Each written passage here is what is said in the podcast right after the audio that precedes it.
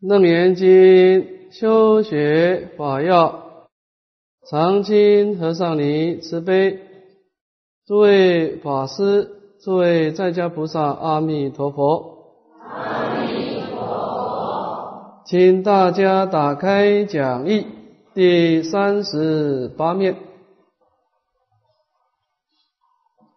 第三十八面丁二四修。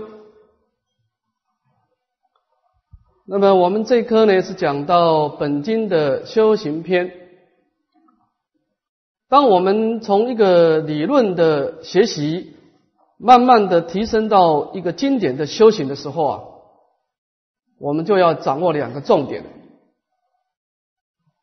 第一个就是这部经它所对峙的是什么？每一部经典都是在破除我们身心的障碍。但是它的重点是不一样的，所以我们在实际在修行的时候，你一定要知道你的所关境，你所面对的障碍，你所要破除的障碍是什么？这第一个。第二个，你能对治的法门是什么？你用什么方式来破这个障碍？这是两个重点。本经所对治的。主要的就是我们心中的一个颠倒想，消我意结颠倒想啊，不利真奇或化身呢。什么叫颠倒想呢？我们简单的说一下，就是我们那个明了的心啊，跟外境接触的时候啊，第一个产生感受啊，如果是善业起现行，我们产生快乐的感受。如果是罪业起现行，我们产生痛苦的感受，但这个感受是没有什么错的，没有什么对错的啊，那个是个人的福报而已。那么感受在下一个阶段就变成想象，就是把这个感受，它就产生很多的相状出来啊，我像人像众生像寿者像，然后这个相状里面开始分别，到这个地方。也没有太大的错误。问题是，当我们在想象的时候啊，会启动我们无名的烦恼，就是攀岩心。所以，当攀岩心跟想象结合的时候，这问题就很复杂了。因为它会把这个想象啊，对于我们所想象的相状啊，产生坚固的执取，就心有所住。这个相状本来是变化的，那怎么会跑到我心中以后变成是挥之不去呢？那就是开始起攀岩心。所以当这个攀岩心跟想象结合的时候，就变成一种颠倒想。我们可以说，整个生命的痛苦。乃至于我们内心当中的无量无边的烦恼跟罪业，都从这个地方开始。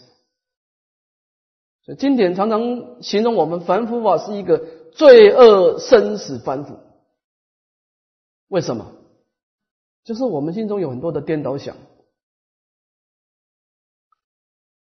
所以现在就是说，整个问题点不在外境，就是我们心中有很多的执取。所以你看，古人说，古德一看到你起烦恼，他就知道仁者心中必有一物，你心中一定有一个相状，否则你不可能起烦恼的。好端端的干嘛起烦恼呢？你就是心中有一个相状，你通不过去的嘛，你就执着那个相状，然后在那个地方攀岩分别，弄到最后自己障碍自己，自心起自心，灰换成幻化。我们都是自己障碍自己。全世界没有一个人可以障碍你，你自己把它创造一个相状，然后在那个地方坚固的执取，然后你起很多烦恼，造很多业，然后希望的把你的来生创造出来。所以《楞严经》的首楞严王三昧，它的根本思想就是把那个颠倒想拔掉。那么应该怎么办呢？当然，佛陀是有方法。佛陀是方便啊，佛陀是有方便力。那么本经当中呢，佛陀开出两个方法来消灭我们的颠倒想。第一个是理观，第二个是修。理观是一个正恨，它是主要是理观的啊。这个这个四修是一个助横。理观的根本思想啊，就是回光返照、正念真如啊。其实这句话主要在回光返照。身为一个颠倒想啊，当然我们心中的颠倒想就是他就是善于伪装嘛，善于欺骗我们。所以颠倒想他最怕的就是回光返照这四个字。你问他，你从什么地方来？你把我弄得心有千千结，到底这样的一个想颠倒想是从什么地方来？你一回光返照，答案就出来了，密之了不可得，就是我们过去的业力嘛。它是从空性中来，就是本来没有的，就是本来无一物，那就是因缘的和合，希望有生产生一个假象，然后我们就把它当真，然后就把它抓住，就不肯放。然后就在心中产生很多很多的分别，根本没有实体嘛。所以这个颠倒想一回光返照以后，你就知道原来是密之了不可得。所以当我们在修楞严经的人遇到事情啊，你要有一个心理准备，不能反应太快的。楞严经在修守楞严王三昧遇到事情，不是马上处理事情，这是错误的。是一个非常错误的处理方处理问题的方式。遇到事情是先调整心态，是把心带回家，你不要住上去。我们遇到事情的第一件事情是把心带回家，跟那个相状脱离。所以楞严经在处理人生的问题、处理你现实的问题，第一件事情就告诉你，你本来没有这个事情。它只就是一个因缘和合的假象而已，你必须利用这个假象来历练啊，历事练心呢。这生命不是让你来受用的啊。从楞严经的角度，生命是让我们历练的。所以，你当你的心跟外境假象脱离的时候，你是更超然的角度来面对人生的。我们现在很多佛弟子在修行，他不重视理观。完全就是念佛、持咒、拜佛、四修。那么这样子会有什么问题呢？古德说啊，一个人不修理观呢，修道多辛苦啊！为什么呢？因为你面对的是你一个阿赖耶识啊，那还得了？你等于是用你短短的几十年的功力，要跟你无量劫来的生命留下来的烦恼习气抗拒。阿赖耶识不是简单的。东西啊，陀那维系是是习气如暴流啊！你看佛陀在形容阿赖耶识不可怕的。你不修理观，你用你短短的念佛持咒的四修，我跟你拼了，你不是他的对手。所以很多人修到最后他放弃的，他根本就是没办法面对人生的障碍，他就是不想学学佛了。就是你只有四修没有理观吗？一个人不修理观，你在整个生命当中，你永远处在被动，因为你不知道明天发生什么事，你不知道这个阿赖也是明天要给你丢什么东西出来，你根本不知道的。那么经典上说的“万般皆是业，半点不由人”，就是在形容这个不修理观的人。你就完全被业力主导，业力要你痛苦，你就得痛苦；业力要你快乐，你只好快乐。所以一个人不修理观，你完全活在过去，你非常被动的。所以《楞严经》，当你正念真如的时候，你生命就转被动为主动，你跟因缘脱离。一个人跟因缘的假象脱离以后啊，人生对他来说啊是顺逆皆方便，顺境有它的好处，给我们鼓励；逆境给我们动力。世界上没有好坏，就是你一个人生的过程，让你积极资粮、忏悔业障的一个历练的对象。但是有一个条件，你要把生命化被动为主动，你一定要正念真如。你一定要跟眼前的相状脱离，否则你做不到。所以，当你修楞严经以后，最大的好处是什么呢？简单的讲，就是你生命本来是被动的，转被动为主动，就这个意思。那么，当你慢慢慢慢的跟眼前的相状慢慢脱离以后啊，这个就是理观啊，啊，从假入空啊，这个前面在二十五圆通我们提出的七大的圆通，每一件事都是啊，色相归离，从假入空，把心带回家。那么到四修的时候，又相反的，就开始从空出假，开始又面对四相一眼对峙了。理观是从相状里面出来，四修呢又回到了因缘假象，然后来处理问题，面对问题，化解问题。啊，所以楞严经它的思考模式是两个：第一个，先离开你眼前的相状；第二个，又回到眼前的相状来面对它，化解它。这两个思考，一个是从假入空。啊第二个从空出假啊，那么现在开始，我们开始要利用人生的假象来开始灭恶生善。那么这个地方的四修，我们看讲义哈，丁二的四修，四修在这个四项的修行呢，本经讲到两个重点，第一个是持戒，第二个是诵咒啊，这个都是有一个相状的啊。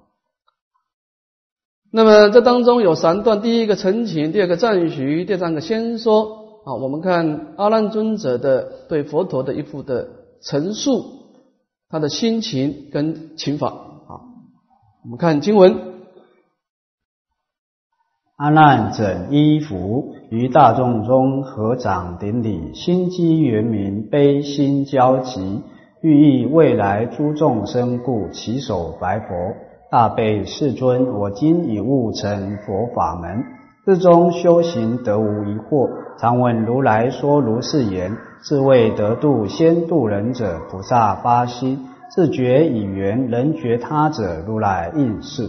我虽未度，愿度莫劫一切众生。世尊，此诸众生续佛渐远，邪师说法如恒河沙，欲摄其心入三摩地。云何令其安立道场，远诸魔事，于菩提心得无退屈？好的啊，这地方有四个小段，先看第一段的阿难尊者的啊陈述他的心情以及他对法门的祈请。那么阿难尊者在听完二十五圆通以后呢，他就在大众当啊大众当中啊就起立合掌顶礼。那么这以下呢表示他内在的心境。他以八个字来表达他听完二十五圆通的心境，说是心机严明，悲心交集啊。这八个字啊，道尽了阿难尊者的心情。那么心机严明，就是说呢，这个心，第一个心呢，指的他整个修学的目标，就是不生灭心啊，的正念真如。我们讲把心带回家，什么是家呢？不是在外面，是在内心深处的一念的清净心。这个心就是。指的是清净心啊，我们的家。那么这个记忆呢，就是回家的方法啊，它整个回光返照的一个方法啊，这是这个回家的道路，叫做机。那么不管是目标，不管是过程呢，阿难尊者可以说是了了分明啊，没有任何疑惑，所以叫做心机严明啊，可以说他对整个修学的理论方法完全清楚了。所以说他感到悲心交集啊，为什么悲伤呢？悲昔日之未闻，就为什么我过去就没有听到这样的一个真理？这白白的受生死，白白的随烦恼而转呢？这是悲。第二个心，他心今日是开悟，现在听到这样的法门啊，虽然身心世界还有很多障碍，但是对未来却充满了光明，所以可以说是悲心交集啊。那么这个时候可以看得出来，阿难尊者是整个修学应该没什么障碍的。但是这以下为什么要请法呢？他讲出他的理由，说阿难尊者呢，为了要利益未来末法的众生，所以他必须求求法。他说啊，大悲世尊啊，我身为一个正法时代的佛弟子啊，对于整个成佛之道啊，整个修学的目标乃至他整个过程的理观，可以说是完全清楚，没有疑惑了。但是末法众生是有问题的啊。在这一个地方，偶一大师的注解上说啊，他说是正法相法时代啊，要消灭颠倒想啊，只要理观就够了。所以这个四修是针对谁呢？就是针对我们这些末法业障凡夫啊，我们烦恼也特别重，外在环境的刺激也特别深啊，所以就必须除了理观以外啊，有一些事项的辅助来破除障碍。啊，所以这个法门它是有针对针对末法时代而请法啊，就是说当机众没问题的，但是为了以后的众生啊，阿难尊者慈悲来请法。那么为什么要请法呢？这以下说明了，说我为什么要为末世众生请法呢？因为我经常听闻如来的开示说啊，自为得度先度人者，菩萨化心。说是这个度化众生有两种心态，第一个是菩萨因地的化心。菩萨自己还没有度脱圆满，但他就先花心度化众生，这个是菩萨化心。第二个是你自己觉悟圆满了，然后再来度化众生，这个如来应示。所以一个菩萨度化众生有两种，一个是悲真上，一个是真上。悲真上的人是属于菩萨化心的，自己还没有成就，但是他愿意跟大家一起成长啊，这是菩萨化心啊。那么第二种人是属于如来应世的，就他自己必须要先走过去了，自己要先解脱了，他才会去帮助别人啊。这两个都可以，一个是悲真上，一个自真上。那么阿难尊者到底是属于哪一种呢？他以下自己说明他自己是属于哪一种。说我虽未度，愿度末前一切众生。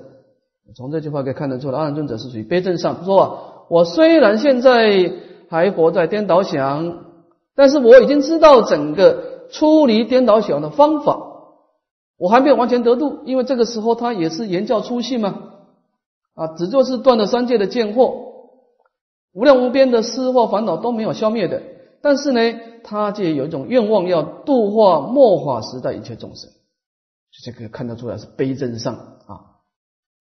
那么为什么就一定要针对末法众生呢？这以下阿难尊者举出他的道理，说世尊啊，此诸众生，这个此指的是末法众生。末法众生他有两个障碍呢，这地方提出其中一种叫弃佛见言，邪师说法如何和尚。我们的修学，当我们生长在佛的正法时代、下法时代，你听到法门，你很快的就把这个药吃下去，你的病就好了。但是到了末法时代啊，佛陀开出药方以后啊，就没有那么简单了。不是吃药就可以好了，没那么简单。为什么呢？第一个，魔强法弱，因为你面对的是一个外在色身相位触法是特别染污的力量。这个魔不是说魔王，这个魔就是诱惑的力量特别强。而你能够听闻正法的时间特别短，你一天二十四小时，大部分都是在放逸，大部分都受到整个众生的共业六层的牵引。那么只有偶尔极少数的时间来吃药听闻佛法，所以说呢，在你生命当中呢，听法的时间少，那么受到干扰诱惑的时间多，就产生一种善根的退化。即便你过去善根深厚，但是你也是受到环境的干扰，因为你离不开众生的共业，不可能。然后我到一个荒岛去住，不可能嘛，啊，所以你面对的是一个魔强法弱的时代。这第二个弃佛久远，即便你小心要修学佛法，但是你也很难遇到一个正知正见的善知识，因为邪师说法呢，就像恒河沙这么多啊。那么说这个在这种情况之下呢，你那个明了的心有善根也有烦恼，到了末法时代呢，想要收摄其心成就大乘的三昧啊，你就必须要有一个保护的措施的。不是只是佛陀开药就好，你心中要有一个道场。这个道场干什么呢？有两个目的。第一个，眼珠模式啊，这个地方有内在的模式跟外在的模式，远离内外的模式。第二个，使令我们菩提心呢能够坚固而不退转。我们解释一下哈，我们这念心来到末法时代了，佛陀已经不在了，很多善知识也不在了，法的力量也薄弱了，佛法僧三宝都薄弱了。但是我们可以有善根啊，我们想要进步啊，想要增上啊，那怎么办呢？你除了理观以外啊，你心中必须有一个道场。这个道场什么意思？我们先解释这个场。什么叫场呢？场就是说了，古时候农村社会啊，把那个稻米啊收割以后啊，收割以后不能马上弃壳，因为它潮湿的，你必须把它放在这个场，一个很空旷的场地啊，把它晒干。过滤，然后才能够把它去壳转成道。那么我们修行也是一样啊，我们佛陀把法门开出来的，这个法药开出来的，我们要吃药的过程当中，必须有个道场，修道的场。那么什么是道场呢？就是持戒跟诵咒，这两个。持戒是破除我们的内在的障碍，破除我们无始的烦恼障；诵咒呢是破除外障，就是鬼神障这两个障碍啊，就是透过持戒跟诵咒啊，来演诸模式，来成就菩提心的不退转啊，是这个意思。就是为什么要修四修啊？这个地方阿难尊者把这个理由说出来好。那么这以下这四段都是阿难尊者他的一个表白啊。这以下看看佛陀对阿难尊者的表白是表示赞叹，表示允许的啊。这一下佛陀就表态了，看经文。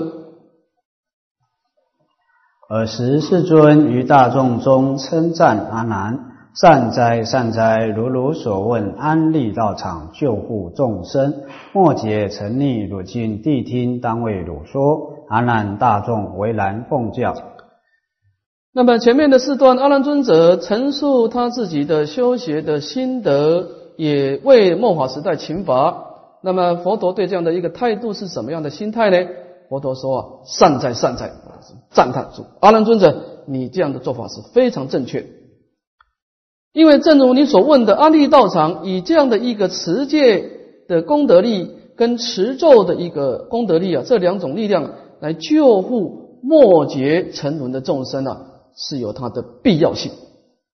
所以，努经谛听，当为如说，佛陀就正式宣说，就是末法时代，当我们修理观的时候，第一个产生魔障，你无始觉得冤亲债主不会同意的啊，这是破障。第二个，你内心当中产生理观，你开始回光返照。你就刺激你内心当中深处的烦恼，争旺交锋啊！你的烦恼也会障碍你，所以这个内外的魔障应该怎么办呢？佛陀就讲到破障方法啊。好，我们看第三段的悟山的先说，正式先说。这地方分两段：一明根本戒法，二明诵咒自习。啊，这根本戒法是在对治内障，诵咒呢是对治外障啊。那么，首先我们看第一个明根本戒法当中分成两段，第一个总选三邪以戒为本，二别示四众以彰无漏。先看第一段，佛陀先彰显在三无漏学当中呢，是以持戒做根本，没有持戒就谈不上定慧啊，它是有它的根本啊。我们看经文，佛告阿难。汝常闻我品爱耶中宣说修行三决定义。所谓色心为戒，因戒生定，因定发慧，是则名为三无漏学。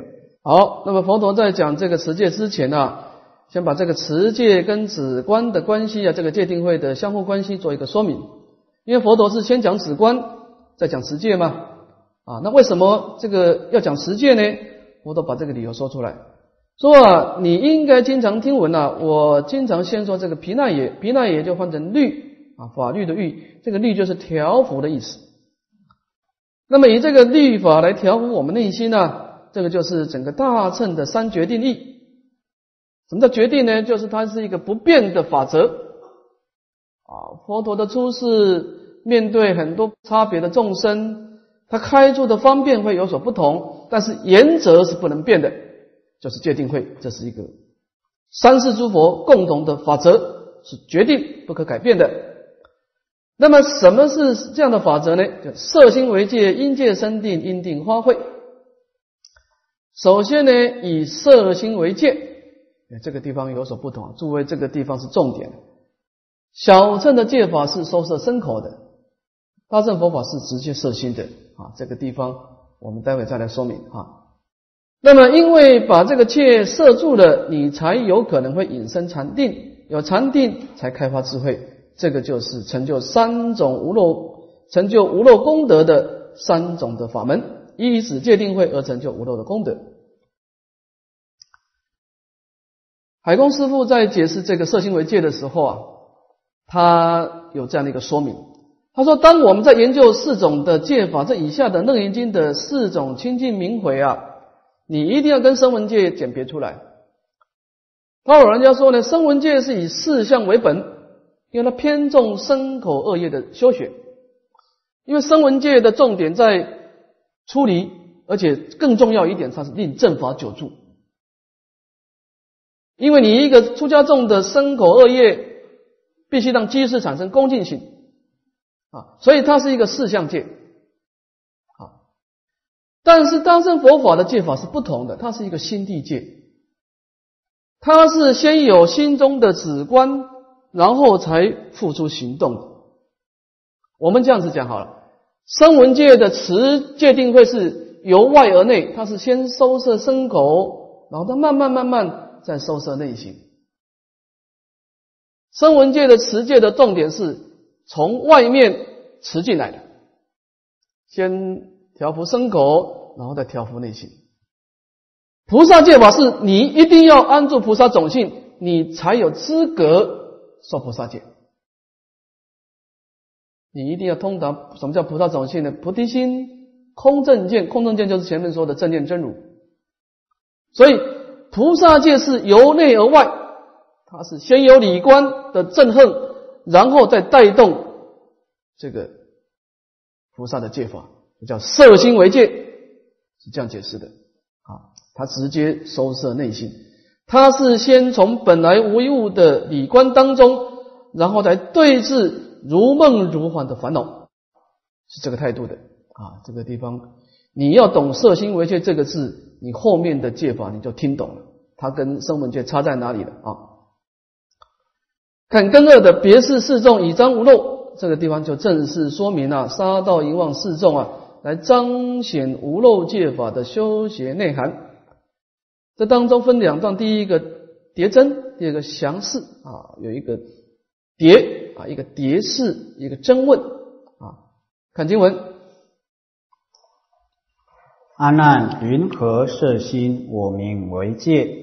那么前面讲到色心为戒，这个是什么叫色心为戒呢？这个戒法的内涵到底跟声闻戒有什么差别呢？啊，这提出这个问。啊，佛陀等于自问自答了，先一个真问，这以下佛陀就新二的详细的回答。这个地方有四段：第一个淫戒，第二个杀戒，第三个盗戒，第四个盗妄语戒。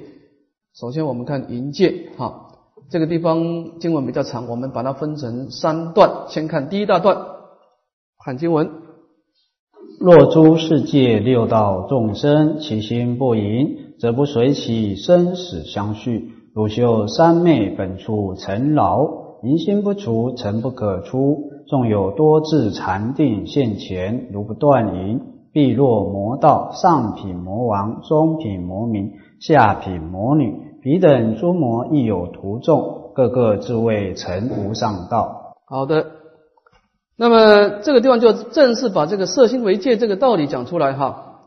我们看第一段的，先把这个持戒的一个功德相，先把这个标准啊，先标出来。说假假设在凡夫世界的六道众生当中啊，你能够做到其心不淫，则不随其三界生死的相续。这整个淫戒的重点在其心不淫啊。我们把这个段解释一下哈。什么叫其心不淫呢？他的意思不是说啊，你在佛堂拜佛在那个地方静坐持咒，然后你都没有起烦恼，不是这个意思啊。其心不隐就是说，你这样叫圆缺不生啊，不是其心不隐啊。他就是说，当你的这个明了的心受到外境的刺激的时候，升起的淫意的念头，而你能够产生一个对视的力量，那个对视的力量被你栽培起来，你产生一种抗拒的力量，甚至是一个调伏的力量，这个就是其心不隐。也这个地方也不是说你完全没有淫意心，完全没淫心，那你就是圣人了。那这个是这个戒对你就没有帮助了。这个地方的是针对末法凡夫众生来治的，就是说你有烦恼，但是你开始抗拒烦恼，调伏烦恼，那么走上了菩提的正道，这个叫做起心不隐啊。那么这个思想，整个后面的经文就在发明这个思想，你后面读完就知道了啊，什么叫起心不隐。那么这个地方先讲出一个正面的功德，这一下讲到反面的过失。说你修三昧啊，你修大正的真如三昧，你的目的、你的目标是要处理三界了。但是假设一个人他对淫欲的心啊不加以对视，不加以对峙就等于放纵了，就两种情况。你不是放纵，你嘛就是对峙嘛，两种而已嘛。那么你三界的生死是不可能处理的。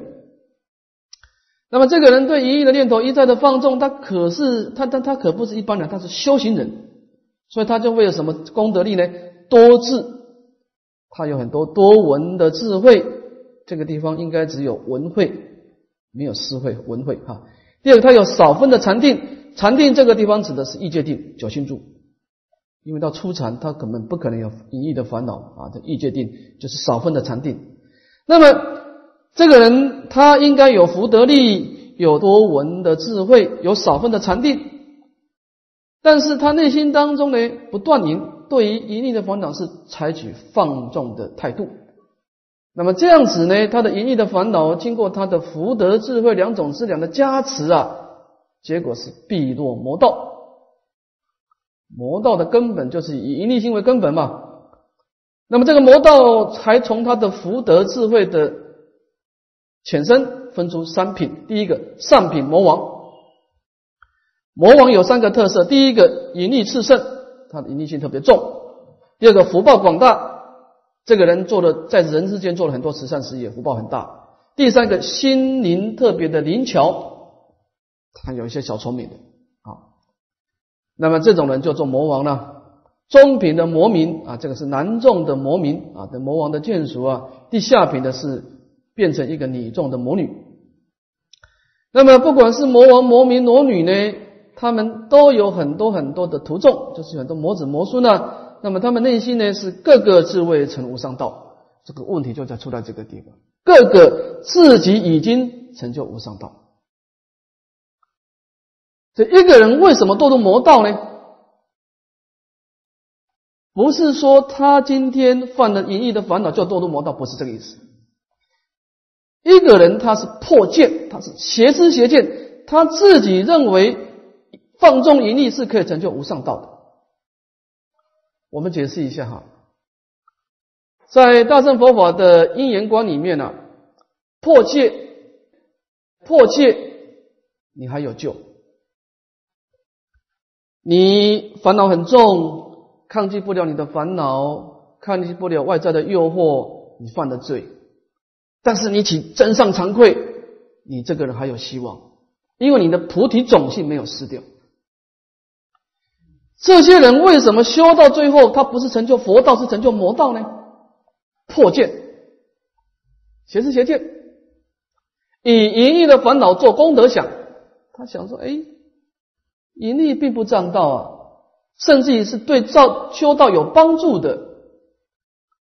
所以他这个楞严经讲，他是因地发心就错了，他是以盈利为本，所以他后面的佛陀比喻说：你用沙想做饭。你做不出饭来的，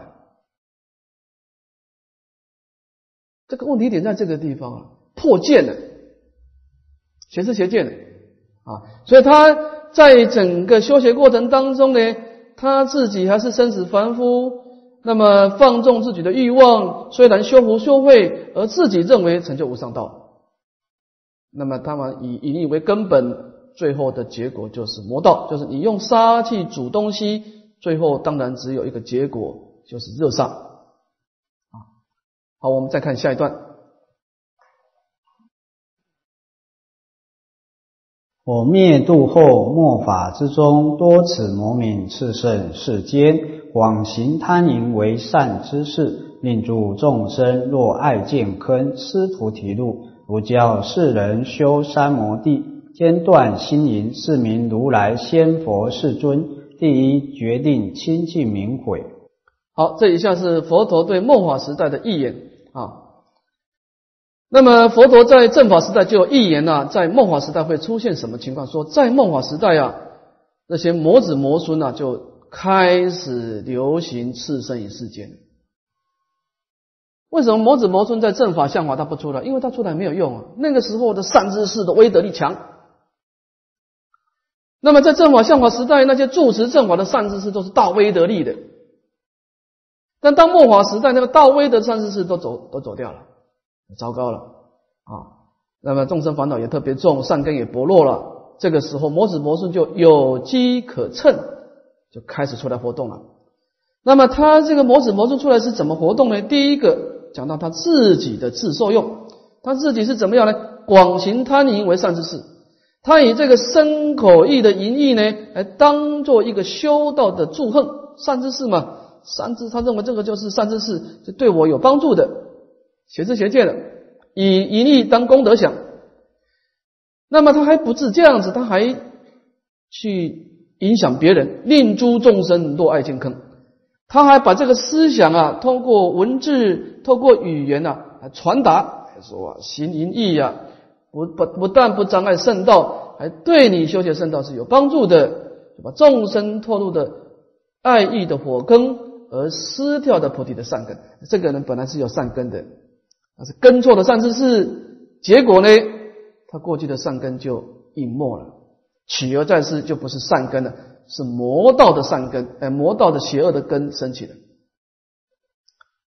所以，这末法时代的修学最严重，就是说你根本不知道哪一个善知识了。末法时代是什么样的？各说各话，也不知道谁讲的是对的，啊，这是邪恶不分的，而且。更多的是魔的力量特别大，你看是邪知邪见的人道场盖的特别大，福报特别大，反而正知正见的人福报变少。啊，这个当然是不吉祥。啊，这跟正法相法是完全相反的。啊。在正法时代，正知正见的善知识都是大威德的。啊，到了末法时代颠倒了，邪知邪见的人福报大，正知正见的人没福报。啊，所以这个这个这个问题就很严重了。啊，所以佛陀啊。教诫我们呐，说啊，到了末法时代，一定要教诫这个世人呐，修学正念真如的时候，要先断心淫，一定要慢慢慢慢的调伏心中的爱欲的烦恼。这个是仙佛世尊呐，第一个决定清净的明慧，这决定就是不可改变的。过去诸佛如此，现在诸佛如此，未来如此，这是成就一个清净功德的一个。很明确的教诲，就是断除淫逆心是修道的一个重要的根本。这件事情是没得商量，是明确，没有一点含糊笼统的教诲，非常明确的。好，好，我们看附表第十一。好，那么关于这个调伏爱欲的烦恼啊，我们把它做一个说明。哈，那么爱欲的烦恼，我们。贪爱的烦恼当然有两种，第一个贪爱自身啊，贪爱自身叫身见；第二个贪爱他人的色身就变淫欲了。那么总而言之，都是从色身引起的啊，就是我们对色身产生颠倒，我们认为它是清净美妙的啦，就产生贪爱嘛。所以佛陀在对治方面呢，就告诉我们观身不净啊，看这个藕益大师的颂文。恩爱迷情，四大原生妄有生。龙血交相论，错会常无尽。老女会装金，化难成笨。一旦神离不复堪清净，切莫把未烂骷髅认作真。好的，那么维大师在花明这个我们色身的不净呢，是从三段来说明。先看第一段呢，是一个总标色身的缘起，就是我们的色身是怎么来的呢？这个地方就讲到内因外缘，恩爱迷情四大延伸妄有生。那么首先，我们之所以来三界投胎啊，当然主要的亲因缘呢，叫内因力啊，就是恩爱迷情。恩爱它的本质就是迷情，迷情就是恩爱，只就是因为粗细的不同啊，比较粗显的叫恩爱，比较维系的叫迷情。那么这恩爱迷情不是指的是我们平常的恩爱迷情啊，是说我们一个人到临命终的时候啊，从一个明了心到昏昧心到梦觉，梦觉这个人这个人就死掉了，死掉以后下一刹那变中阴身。那么这个中阴身他离开了身体以后啊，他看到是一片黑暗，但是他由于过去的业力啊，他会在黑暗当中的某一个处所看到一道的光明。在光明当中会看到某一个男女在做交媾的行为，这个时候他就动了一念的恩爱迷情。假设他是要做一个男众，他对这个女众，对母亲生恩爱迷情；假设他是投胎变成一个女众，他是对父亲动恩爱迷情。啊，那这这仁者心动嘛，仁者心动以后就开始触动的生死的业力了。啊，就来投胎了。那么投胎以后，一个生命体的结合，当然不能只有心法了，它肯定要有个色法来做依止嘛。啊，生命体要色心的合合。在前面讲心法，这一下讲色法。四大延伸，它是染四大为因缘而才能够受生。这个四大指的是什么呢？就父精母血。他动了恩爱迷情以后，他的心呢就投入到父精母母血的色法当中啊。就色心合合，就把他的色身就虚妄的创造出来了。这个在经典说是种子不净，我们的色身怎么怎么洗都洗不干净呢？因为他一开始就不干净了。他的整个身色身的身体就是一念的染污的心，恩爱迷情跟染污的色身色法互经母血的结合嘛，这本质就是不净嘛，啊。这是一个总说，等一下三段的别事啊，别事当中啊，我们看外相，外表的相状不净啊，溶血交相论，臭秽常无尽。那么在身体当中呢，慢慢的父精母血的结合跟恩爱迷情结合以后啊，它吸收很多的养分滋养以后，身体慢慢长大，然后呢，身体里面就很多的溶血屎尿不净物啊。在身体当中啊，互相的掺杂，交论就掺杂，而且呢，它不是在里面哦，它是怎么样呢？错会常无尽，九孔流出不尽啊，两个眼睛，两个鼻子，两个耳朵，一个嘴巴，大便处、小便处啊，九孔啊，经常流出不尽物。所以我们为什么要经常洗身？就是这样子，因为它会不断的流出、排出不干净的东西。这是外向外表的不净，再看内向的不净，然后你会装进化能成问，这是往里面看。所以，即便我们很多的装，用衣服来装饰它，用很多的啊保养品来爱惜保护它，但是呢，其实我们的色身呢，只就是一个画囊成分，就是一层皮。所以我们的色身其实在外层外一层皮好看而已哈，有那一层皮画上了眼睛、鼻子、嘴巴，但是里面呢却是充满了种种不净物。就古人说是一个像一个花瓶啊，外面很好看，这个花瓶里面装很多溶血屎尿，就这个意思，化脓成分。啊，这个化脓成分是这样子讲哈，就是说我们之所以爱一个人的色身啊。这个除了烦恼以外，这个还有业力的问题。就仓空书常说一个譬喻，他说：“你看那个猪，看到猪，他就觉得这个猪长得很丰满啊。那个蛇看到蛇说：‘哎呦，这个长得很有曲线美哦。’是这样子来的。它是有它的业力的。你跟他有业力的话，他看的他怎么看你就怎么很好好看啊。这个是因为这是有业，所以我们就从这个颠倒想当中要觉悟过来呀。”你说，哎，其实它只就是这层皮，你把这个皮剥开了，把这层皮打开来看，其实里面呢是溶血交相的，从里到外啊是没有一个干净的东西。好，那么这个是在讲生前我们生命还在的时候的一个内外的不净，看死后一旦神离不看夫妇看清净，这个色身之所以能够相续，因为有内心的住持。